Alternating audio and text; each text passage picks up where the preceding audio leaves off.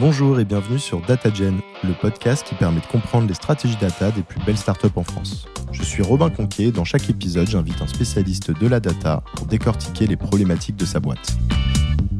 On voulait vraiment avoir euh, toute l'ownership des données. Dans le tracking, ce qui est compliqué, c'est euh, la documentation et de ne pas traquer euh, tout et, et rien. Comment est-ce que tu fais pour euh, traquer des, euh, des, nouvelles fonctionnalités euh, qui sortent au fur et à mesure? Lesquelles traquer, lesquelles prioriser? C'est toujours une question qu'on a. Alors aujourd'hui, je reçois Louise de AssoConnect. AssoConnect, c'est une start-up qui a pour mission de digitaliser le secteur associatif.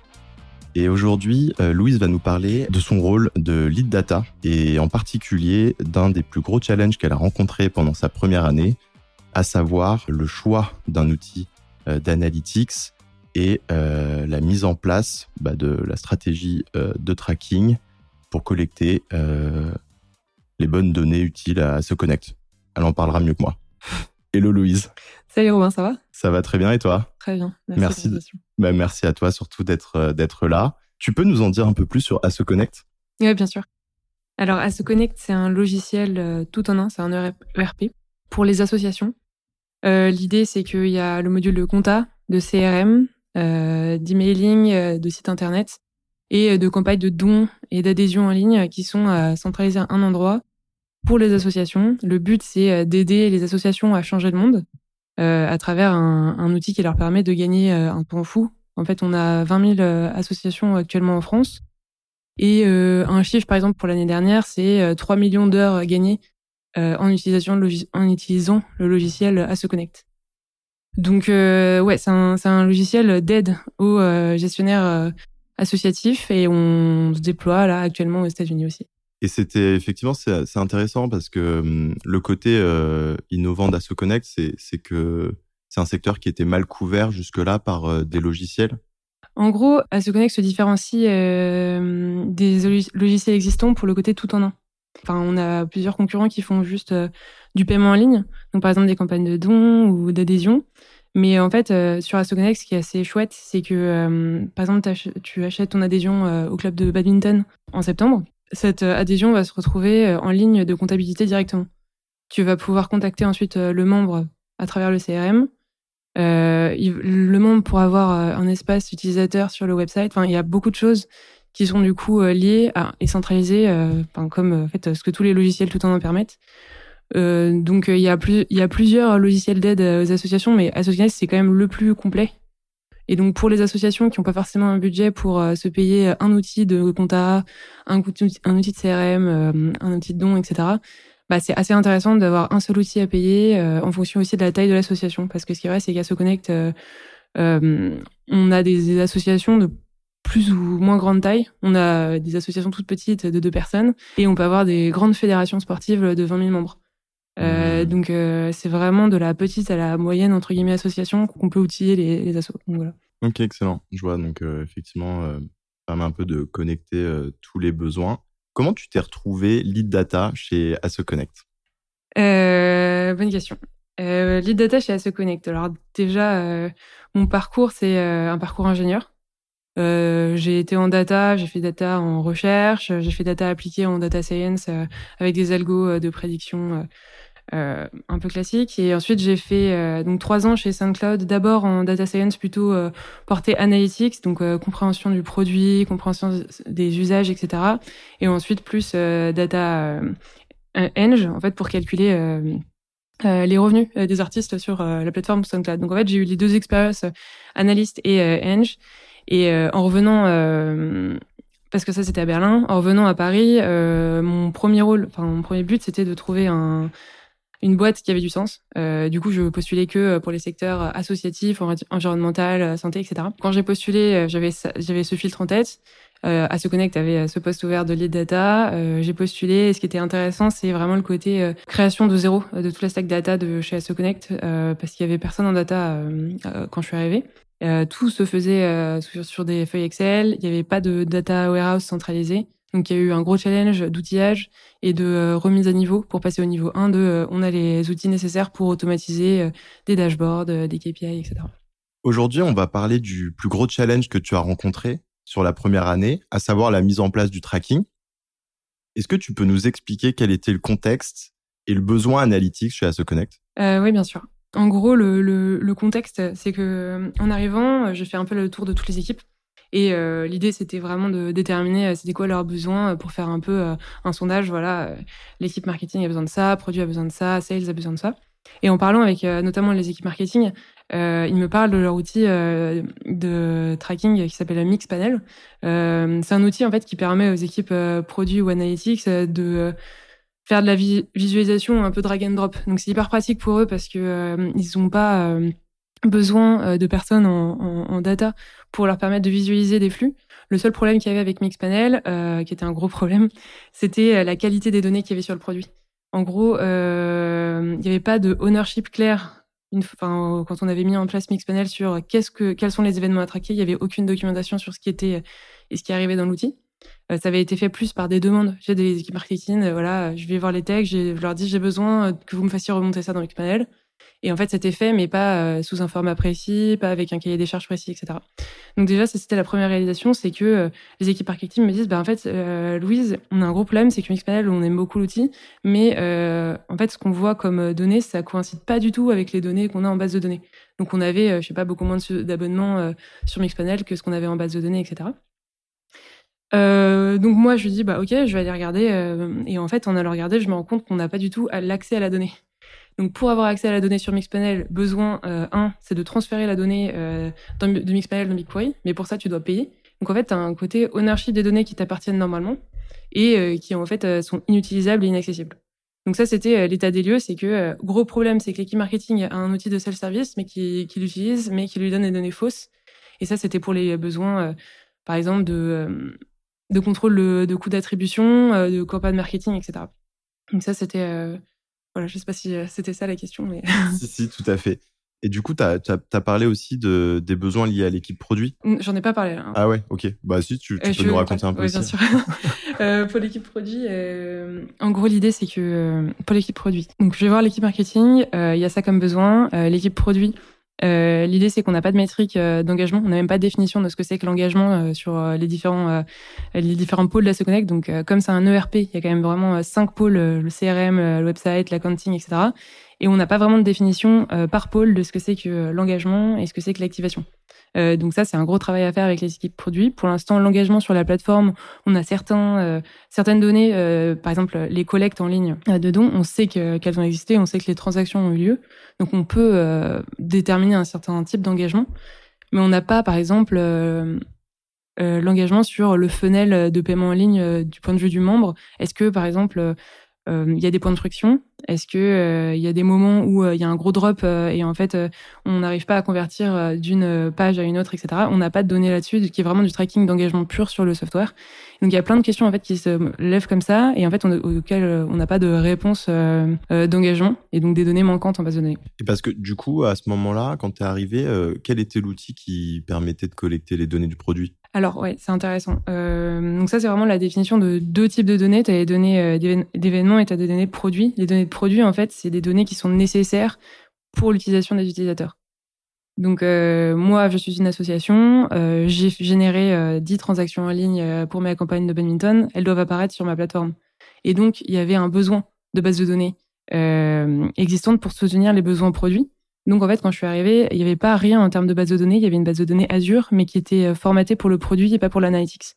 Donc en gros, moi, quand je suis arrivée, l'idée c'était en fait de de centraliser des données euh, qui étaient là, mais sur une base de données analytics, avec en plus des données euh, de type CRM que je pouvais coupler à ces données-là pour en fait euh, analyser non seulement l'interaction, enfin l'usage du produit, mais aussi enfin l'interaction qu'un sales peut avoir avec une plateforme et l'impact que ça a après quoi. Et en plus, la, base de données Azure qu'on avait, enfin qu'on a toujours, hein, elle est super, mais elle est vraiment faite pour le produit, ce qui fait qu'en fait les, les queries elles tournaient, elles mettaient vachement de temps à tourner alors que sur BigQuery, euh, la même query prenait euh, vraiment 30 euh, secondes versus 10 minutes. Quoi. Donc c'est parce que c'est pas optimisé pour la même chose. Une base de données produit, c'est optimisé pour insérer des nouvelles lignes. Une base de données analytique, c'est optimisé pour faire des, grosses queries et, y avoir des résultats. Voilà. Ok, très clair. Donc effectivement, donc enfin en fait deux gros besoins un peu différents, une partie plutôt sur le marketing, une partie sur le produit, avec des spécificités un peu des deux côtés. Je suppose que vous avez réfléchi à l'implémentation de nouveaux outils. Est-ce que tu peux nous parler de l'approche que vous avez adoptée pour sélectionner le bon? Ouais, alors donc du coup là on parle d'outils de tracking. Euh, donc c'est les éléments qui manquaient, et, euh, le tracking du coup du côté euh, market et du côté produit. Euh, donc euh, l'idée c'était d'aller voir ce que les boîtes utilisaient classiquement en tracking. donc le classique c'est Google Analytics ou Google Tags Manager. Ça c'est vraiment des données qui permettent de savoir vraiment le, le trafic qu'il y a sur le site, mais ça permet pas. Déjà c'est des données formatées de façon pas forcément super pratique pour l'analyse après. Et il y a toujours la question de ownership des données. Finalement les données sont dans l'outil Google Analytics et pas chez nous. Donc un outil comme Google Analytics, c'est vraiment plus fait pour le marketing et pas forcément pour le produit. Donc en fait, on l'a mis de côté euh, à cause de ça. Ensuite, il y avait d'autres euh, types de donc euh, d'outils de tracking, mais en fait comme celui qu'on avait, c'est-à-dire les SDK de Mixpanel ou de Amplitude. Les SDK, en fait, c'est c'est en fait les je pense que les packages qui permettent de d'envoyer un événement depuis une source vers la destination Mixpanel ou Amplitude. Amplitude et Mixpanel, donc c'est deux outils euh, de self-service pour les produits et les markets, et donc ils ont développé leur propre SDK qui leur permet vraiment de d'envoyer un tunnel euh, ces données, mais que vers leur plateforme à Donc en fait, je peux pas utiliser le SDK de Amplitude pour envoyer des données vers Mixpanel.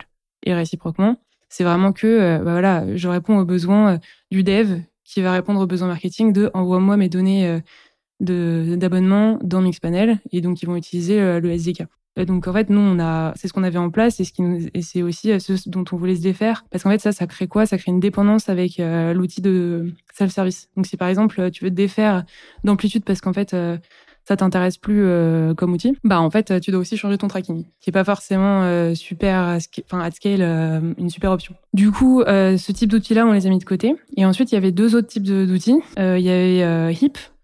Hip, c'est un outil où en fait tu mets juste un tag sur ton site ou sur ton software. Et euh, c'est un peu euh, magique parce qu'en fait, ça, ça génère à peu près tous les événements euh, qui peuvent se passer sur ton site. En fait, l'idée, c'est que c'est vraiment cette fois-ci utilisé donc par le market et par le produit. Euh, la data n'est pas honneur dessus, donc ça, débloque du temps data pour d'autres trucs. Donc l'avantage c'est vraiment le côté self-service euh, et l'avantage aussi c'est qu'ils ont une feature de rétroaction, rétroaction de, plan de tracking, qui fait que si par exemple t'as pas traqué un bouton dans ton tracking plan euh, avant, en fait il, il stocke en mémoire, euh, je crois 6 mois, un truc comme ça ou 30 jours, j'en sais rien, de données d'interaction avec avec n'importe quel bouton euh, de ta plateforme. Et donc en fait c'est hyper valorisable pour les produits, euh, enfin ce genre d'outils, parce qu'ils sont là. Attends, euh, est-ce qu'on a des données d'utilisation de cette feature? La réponse est non, euh, et la majorité du temps, c'est bah en fait on peut pas les avoir avant X semaines. Un outil comme Hip, c'est bah tu peux l'avoir du jour au lendemain, mais tu auras un historique certes court, mais mets tout de suite quand même mieux que attendre trois semaines avant d'avoir l'utilisation. Donc on l'a considéré quand même, malgré le fait qu'il y a un côté ownership des données qui n'était pas répondu par rapport à ça. Mais on s'est dit que Bon, déjà, c'est euh, quand même vachement cher. Mais on s'est dit qu'en fait, on voulait vraiment avoir euh, toute l'ownership des données. Et euh, donc, on a fait le troisième type d'outil qui est... on a étudié du coup Segment, euh, Rudderstack et Snowplow. Et en fait, ces outils-là, c'est vraiment leur rôle, c'est d'envoyer des données d'une source vers une destination. Tu choisis ta source et tu choisis ta ou tes destinations vers lesquelles l'événement arrive. Et enfin, ça, c'est en gros ce qu'on voulait. Parce qu'en gros, ça veut dire qu'on peut envoyer un événement dans BigQuery, dans Mixpanel, dans Amplitude, dans euh, n'importe quel outil euh, enfin dans lequel on voudrait euh, faire transférer la donnée. Tu as vraiment une question de propriété de la donnée, c'est-à-dire que si nous on arrête Amplitude, ben en fait on perd pas nos données. Hmm.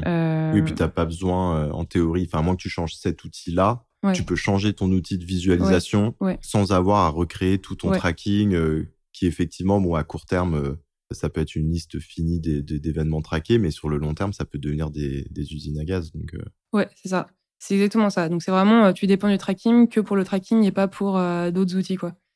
donc, on a, on a hésité entre les trois. Globalement, on est allé avec Rudderstack.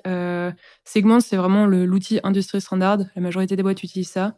la crainte qu'on a eue, c'est que, comme c'est industrie standard, c'est un peu la Rolls-Royce du tracking et c'est trop cher. On a eu peur qu'en fait, avec un volume d'événements qui augmentait, le pricing devienne trop cher, même si en fait au début euh, on a des super offres parce qu'en en fait ils ont des euh, fonctionnalités qui sont euh, par exemple, ils vont automatiquement tester si ton tracking, il n'y a pas un truc qui manque, une propriété qui manque, enfin la qualité de ton tracking. Tu as vraiment des features en plus. qui sont chouettes, dont on n'avait pas forcément besoin tout de suite. Donc, on a pris RudderStack, qui est très bien. Et l'avantage de RudderStack par rapport à Segment, c'est aussi, en fait, tu gardes tout le temps. C'est toi qui as l'ownership de tes données tout le temps, mais c'est-à-dire ownership, ça ne transite pas par leur base de données. Donc, en fait, tu possèdes tes données. Il n'y a pas de euh, RudderStack qui possède tes données, alors que Segment, il les possède. Un petit peu. C'est-à-dire qu'il y a, il y a un contrôle en termes de RGPD euh, aussi, euh, ils, ne le mettent pas n'importe où. Mais généralement, par exemple, des acteurs dans la santé ou dans les banques vont privilégier des outils comme RudderStack ou Snowplow, qui en fait initialement sont open source et te permettent de garder vraiment tout le contrôle de ta data sans le donner à un tiers. Et une fois l'outil sélectionné, comment tu as procédé pour, pour identifier tous les KPI qu'il fallait traquer? Euh, ouais, bah, ça c'est un gros taf et je dirais en fait que c'est même presque le plus gros taf parce que identifier l'outil, euh, bon bah en fait une fois que tu l'as fait, euh, ça, roule. Euh, dans le tracking, ce qui est compliqué, c'est la documentation et de ne pas traquer tout et, rien. En fait, on a eu un, gros travail avec les équipes du coup produit, marketing et dev de produit marketing définition de c'est quoi le besoin, le besoin business euh, à quoi, à quelle question on veut répondre et comment est-ce qu'on va répondre à cette question. Donc en fait, un événement avait toujours euh, une question associée et potentiellement une KPI associée. Et ça, en fait, euh, la, façon dont on a fait ça, c'est aussi on a suivi euh, les conseils de la Segment Academy justement parce qu'en fait ils ont de la super documentation là-dessus et c'est vraiment euh, comment est-ce que tu crées un tracking plan justement euh, de façon à ce qu'il ne devienne pas outdated super facilement et aussi de façon à pas euh, tout traquer pour rien. Donc comme nous en fait on n'avait rien de traqué, notre logiciel est assez énorme. Clairement, on s'est dit, ben, on va pas tout traquer d'un seul coup. Euh, donc l'idée, c'est avec le produit et le marketing, c'est c'est quoi nos, nos besoins court terme, ça correspond à quels événements qu'on a ou qu'on n'a pas, enfin auxquels on peut répondre, et ensuite voir avec les, les, les devs, est-ce que c'est possible? Parce que tout n'est pas forcément possible à traquer avec la même simplicité, avec le bon format, etc. Donc il y a eu tout ce travail-là, et euh, ensuite, euh, comme en fait on avait fait ce travail euh, au préalable, ça nous a permis vraiment d'avoir des dashboards qui étaient appliqués au tracking plan qui était qui était mis. Donc en fait, on savait exactement ce qu'on voulait visualiser à la fin, quoi.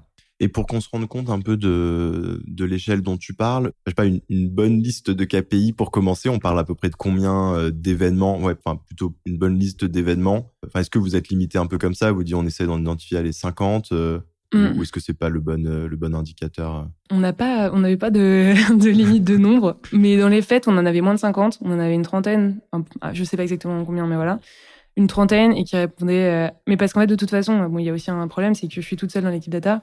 Donc, quoi qu'il arrive, même si on va avoir 1000 KPI à traquer, euh, moi, je pourrais pas répondre à tous ces 1000 KPI. Donc, il y a une question de priorisation qui est énorme euh, aujourd'hui, puisque je suis le bottleneck de tous les efforts data. Et l'approche, c'était plutôt, dans ce cas-là, allez, on, on en fait 15 pour le produit, 15 pour le market pour que tout le monde soit un peu content Ou est-ce que tu essaies de, vraiment craquer le sujet pour une team et puis on verra l'autre plus tard enfin... Non, alors vraiment, euh, c'était pas du tout comme ça. C'était. Euh, non, c'était on, discute avec les deux équipes, on détermine euh, qu'est-ce qui est nécessaire avec les deux équipes et comme le produit est hyper complexe, bien sûr, il y a eu plus d'événements produits que d'événements market. il n'y a pas eu 15 et 15 parce qu'en fait, au market, finalement les besoins euh, c'est des besoins euh, d'abord très primaires de euh, c'est quoi les coûts d'attribution de mes campagnes qu'est-ce qui génère des campagnes enfin vraiment des, des, besoins assez basiques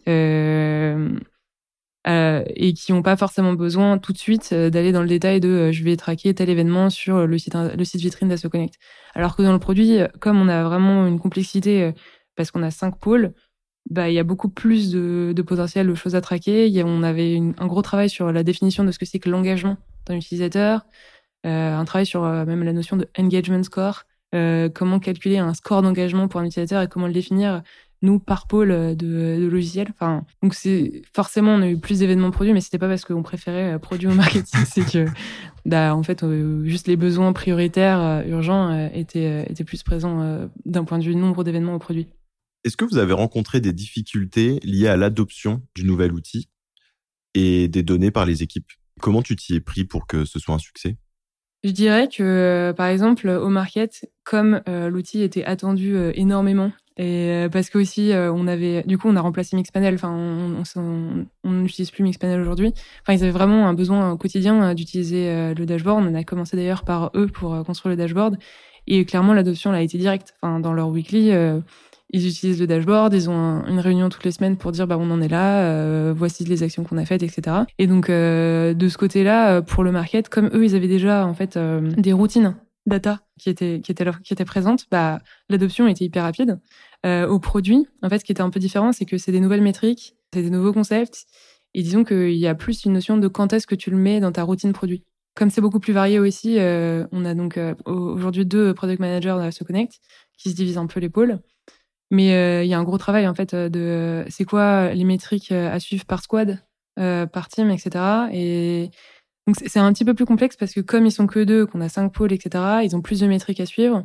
Donc je dirais que c'est aussi, enfin il y a aussi un succès parce que maintenant on sait euh, combien de personnes sont engagées sur euh, chaque euh, pôle de, l'application, mais c'est un peu plus compliqué de le faire rentrer, enfin de créer la bonne routine ou le bon mindset, même si il y a de l'envie. en fait, il y a vraiment pas de. Les deux, les deux équipes étaient super contentes d'avoir accès à ces, à ces données de façon nouvelle. C'est plus bon bah maintenant, qu'est-ce qu'on en fait, comment est-ce qu'on les utilise? Et typiquement au produit, il y a eu un truc super intéressant, c'est que comme on avait mis en place hein, des événements pour en fait juste traquer les erreurs euh, les erreurs de quand tu crées une collecte de dons, bah en fait, quelles sont les erreurs en front qui sont affichées? Donc typiquement, euh, n'a pas rempli ce field ou des trucs comme ça. Bah ça, le produit n'avait aucune vision euh, sur en fait, les, erreurs les plus fréquentes. Et en fait, c'est vraiment du truc activable super facilement parce que es là, bah, en fait, je me rendais pas compte que ça, c'était pas du tout évident. Donc en fait, on va simplifier la création de collecte en essayant de réduire les erreurs qui arrivent là, qui sont facilement enlevables si on met le bouton à un autre endroit, si on enlève une certaine partie des choses. Et là, c'est vraiment remonter des, effectivement des événements euh, très fins qui permettent d'améliorer l'UX, voire parfois le l'UI, comme on dit, de la page, euh, genre déplacer un bouton de 5 cm et en fait ça, ça peut changer déjà. Euh, ok. Ouais. Et ça c'était un, gros succès parce que c'était pas du tout des, des infos qu'on avait avant quoi. Et comment tu fais pour que les dashboards mis en place justement continuent d'évoluer? Parce que du coup tu l'as dit en fait vous êtes un peu sur une phase finalement d'itération avec les équipes qui commencent à adopter euh, les sujets. Donc, je suppose que ça fait aussi émerger bah, des nouveaux besoins, comme ceux que tu viens d'évoquer, donc des, des nouveaux éléments à venir intégrer dans, ta, dans ton backlog ou dans ta feuille de route de tracking.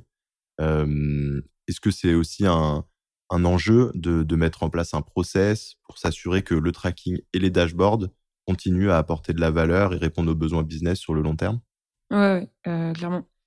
Euh, c'est toujours d'ailleurs euh, un sujet en cours. En gros, euh, comment est-ce que tu fais pour traquer des, des, nouvelles fonctionnalités qui sortent au fur et à mesure? Lesquelles traquer, lesquelles prioriser? C'est toujours une question qu'on a. C'est une question à laquelle on est en train d'essayer de répondre aussi en, faisant monter la notion de c'est quoi l'impact c'est pas quoi l'impact de la création de cette fonctionnalité dans le produit? Est-ce que c'est vraiment penser en fait à la création et la conception d'une d'une feature euh, avec euh, bah, on, notre hypothèse, c'est que cette feature aura tel impact. Est-ce que c'est vrai ou pas? Euh, Et donc typiquement, notre hypothèse est que en enlevant tel champ dans la création de collecte, ça va, ça va permettre aux gens de créer les collectes plus facilement et avoir moins d'erreurs. voilà, c'est ça la réponse. Donc en fait, on essaie de créer le questionnement, quand on planifie des, des futurs produits, les, questionnements qui permettent de dire bon, c'est quoi mon hypothèse de départ, pourquoi est-ce que je crée cette feature, à quelle question, euh, enfin, à quel problème je veux répondre, et ça va théoriquement faire shifter quelques KPI. Donc d'un point de vue dashboard, euh, pour revenir en fait à la question initiale, c'est c'est assez compliqué euh, en effet de, faire évoluer des dashboards au fur et à mesure. Euh, je pense que nous notre process ça va être là de redéfinir un peu toutes les KPI des équipes, en fait les, les KPI de niveau 1, en fait par équipe et par squad, c'est quoi les, les métriques? Dont vous avez l'ownership et en fait, euh, à partir de là, euh, s'aligner sur euh, la même définition au sein de toutes les équipes et dire voilà, c'est ça la définition, c'est ça les métriques que vous voulez faire bouger. Maintenant, on va voir si pendant le quarter ça va réussir et je pense qu'on va updater les dashboards en fonction justement de ces, de ces métriques parce qu'en fait, comme les dashboards, ils ont été construits de avril de l'année dernière à maintenant, en avril, on n'avait aussi pas les mêmes maturité en termes de concepts euh, d'attaque aujourd'hui. Il y a certains concepts qu'on avait créés en avril qui ont peut-être un peu moins de sens maintenant. Et du coup, euh, soit les supprimer, euh, soit les transformer avec les nouveaux contextes pour qu'on n'ait pas deux fois la même KPM et calculer différemment dans, différents dashboards. Voilà. Bah écoute, on arrive sur les dernières questions. Est-ce que tu as une recommandation de contenu à partager à nos auditeurs? Oui. Moi personnellement, euh, enfin mon contenu d'attaque, je lis, bon bien sûr, enfin c'est euh, sur plusieurs communautés. Euh, il y a trois communautés euh, qui existent sur lesquelles j'ai pu à différents moments trouver des ressources. Il y en a une qui s'appelle Locally Optimistic, qui est aussi un blog assez fourni en data et c'est plutôt de data stratégie. donc ça te fait réfléchir sur comment construire tes équipes, etc. ensuite, bah, il y a le Slack DBT. ils sont très actifs, ils ont une communauté super grande. Et notamment, ils font une conférence chaque année en, décembre qui s'appelle Coalesce. Je sais que j'avais assisté à la conférence, pas cette année, mais l'année d'avant. Et vraiment, ça m'avait beaucoup aidé sur euh, penser en fait à c'est quoi la moderne data stack et il y avait beaucoup de sujets très intéressants et des nouveaux outils euh, qui étaient euh, présentés et bah ensuite il y a le Modern Data Network qui est un réseau en France de professionnels de la data où l'idée c'est de poser des questions enfin sur des problématiques data et tu as plein de personnes hyper bienveillantes qui te répondent et moi, je trouve beaucoup de réponses comme ça. Voilà. Que tu as cofondé notamment, non? J'avoue. euh, non, euh, enfin, en gros, euh, on, on l'a cofondé euh, avec Edouard Nolwenn et, Emmanuel au début d'année dernière. Et, et en tout cas, moi aussi, ça me sert en tant qu'utilisatrice. Non, non, mais effectivement, je dis pas du tout ça comme si c'était de l'autopromo. Hein. C'est juste que c'est intéressant aussi de le rappeler et que tu es, bien placé pour en parler. Et on en a déjà parlé sur le podcast, notamment, je crois, avec Emmanuel de Blablacar. Edouard, je crois, lui n'en avait pas parlé, mais je remettrai euh, du coup les, bons liens, euh, les bons liens dans le dans le dans le descriptif euh, pour que l'audience puisse découvrir ça. Et donc ensuite, il y a des nouvelles questions que j'ai décidé de rajouter sur sur le podcast. Donc aujourd'hui, c'est un peu l'épisode test. Donc la première, quel est ton animal totem? Non, je non, je plaisante. L'idée, c'est d'aller sur des questions effectivement un peu plus personnelles. D'habitude, je restais très, euh, très euh, focus sur, sur le pro. Mais qu'est-ce que tu aimes dans la data? Euh, Bonne question. qu'est-ce que j'aime dans la data? C'est le côté résolution de problèmes. Tu as plein de problèmes d'équipes différentes. En fait, tu travailles, enfin, moi, je travaille avec absolument toutes les équipes d'Asso Connect. Et en fait, c'est vraiment la traduction d'un problème business en une réponse data. je trouve que c'est à chaque fois assez assez challengeant et ce qui te permet aussi de comprendre vraiment, euh, avoir une vue d'ensemble en fait du business, euh, de comprendre le métier en fait de, chaque équipe parce qu'à chaque fois que tu as un projet avec chaque équipe, c'est un zoom in dans la vie de. Aujourd'hui, je suis dans la vie des sales, aujourd'hui, je suis dans la vie du market, euh, etc. Et enfin, c'est super chouette aussi de pouvoir les aider au quotidien à prendre des décisions et dans leur taf quoi. Ouais, je suis entièrement d'accord. C'est vrai que aussi, c'est vrai qu'au bout d'un moment, du coup, t'es, enfin, t'es tout, t'es, forcé en fait de parfaitement comprendre leur contexte, souvent les KPI qu'ils vont utiliser. Donc en fait, ça te force à mmh. décortiquer euh, vraiment leur, leur journée, leurs problèmes, etc. Qu'est-ce qui t'a euh, le plus fait progresser? À rencontrer des gens. Euh, enfin, vraiment, je trouve que rencontrer des gens régulièrement qui font le même taf ou des tafs un peu différents, ça te permet d'avoir, enfin, d'ouvrir un peu ton esprit à ce qui se fait ailleurs et en fait de t'inspirer pour prendre ce qu'il y a à apprendre pour ton contexte, ta boîte, etc. Donc pas hésiter à, à réseauter euh, pour euh, rencontrer des gens euh, qui ont soit des, les mêmes problématiques ou d'autres problématiques, mais pour parler notamment data ou, ou, parfois un peu plus large pour pour te challenger sur sur sur la manière dont tu dont tu travailles, etc. C'est un peu ça? Bah ouais carrément réseauter ou juste pas avoir peur de poser des questions. En fait, les gens, euh, généralement, quand tu leur demandes, euh, je trouve que ce que tu as fait est super intéressant, euh, je serais super contente de pouvoir échanger avec toi de ton parcours et tout, les gens sont contents et ils le font. Même quand on l'a fait pour moi, j'ai trouvé ça toujours intéressant de discuter avec les gens qui me contactaient parce que tu as toujours un échange de parcours, de contexte et tout à faire. Et moi, je pense que c'est vraiment ce qui m'a fait le plus progresser. Et quel est le meilleur conseil qu'on t'ait donné? Euh, le meilleur conseil qu'on m'ait donné. Euh... Je sais pas, est-ce qu'il y a un conseil où tu as eu l'impression que, enfin, quand ça peut être un conseil ou ça peut être un peu, euh, ce que j'appelle souvent un peu un, pas un haha moment, mais euh, vraiment un, non, mais en fait, je un trigger qui a fait que. Ouais. Vas-y, vas-y. je sais en fait. Euh, bah, c'est de créer le MDN, le Modern Data Network. En fait, c'est Charles euh, qui était mon manager quand je suis arrivée à Se Connect, qui en fait euh, qui a créé, enfin co-créé euh, le Business Operation Network, qui est en fait le MDN mais pour les ops. Mmh et en fait, il m'a dit mais il n'y a pas de communauté data, mais pourquoi t'en crées pas une? Et à ce moment-là, je discutais avec Nolwenn et du coup, enfin, je lui demande s'il y avait des communautés data et, et en vrai, c'est le meilleur conseil. Enfin, je sais pas si c'était un conseil direct ou si c'était plus une blague ou j'en sais rien, tu vois. Mais je l'ai pris au mot et c'était marrant. Ouais, bah typiquement en plus ça rejoint ce que tu as dit sur la progression, effectivement créer un, network où tu vas essayer de rencontrer euh, tous les leaders data euh, de France, euh, c'est clair que ça peut être utile dans ton métier. Ouais, et puis moi je suis toute seule chez Asso Connect, donc c'est vraiment la confrontation de mes idées avec des personnes qui parlent data, c'est hyper important pour moi notamment à SoConnect, euh, en étant solo, pour pouvoir avoir un retour de ah c'est bon, en fait, je fais pas n'importe quoi, je pars pas juste dans un trip. Voilà. Ok, bah écoute Louise, c'était les dernières questions. merci beaucoup pour ce partage. Bah, merci à toi. Et à bientôt. À très bientôt. Merci d'avoir écouté cet épisode. Si vous souhaitez m'aider à faire connaître le podcast, vous pouvez vous abonner, me laisser une note ou un avis sur la plateforme que vous utilisez, mais surtout vous pouvez en parler à vos amis ou vos collègues qui s'intéressent à la data. Merci et à bientôt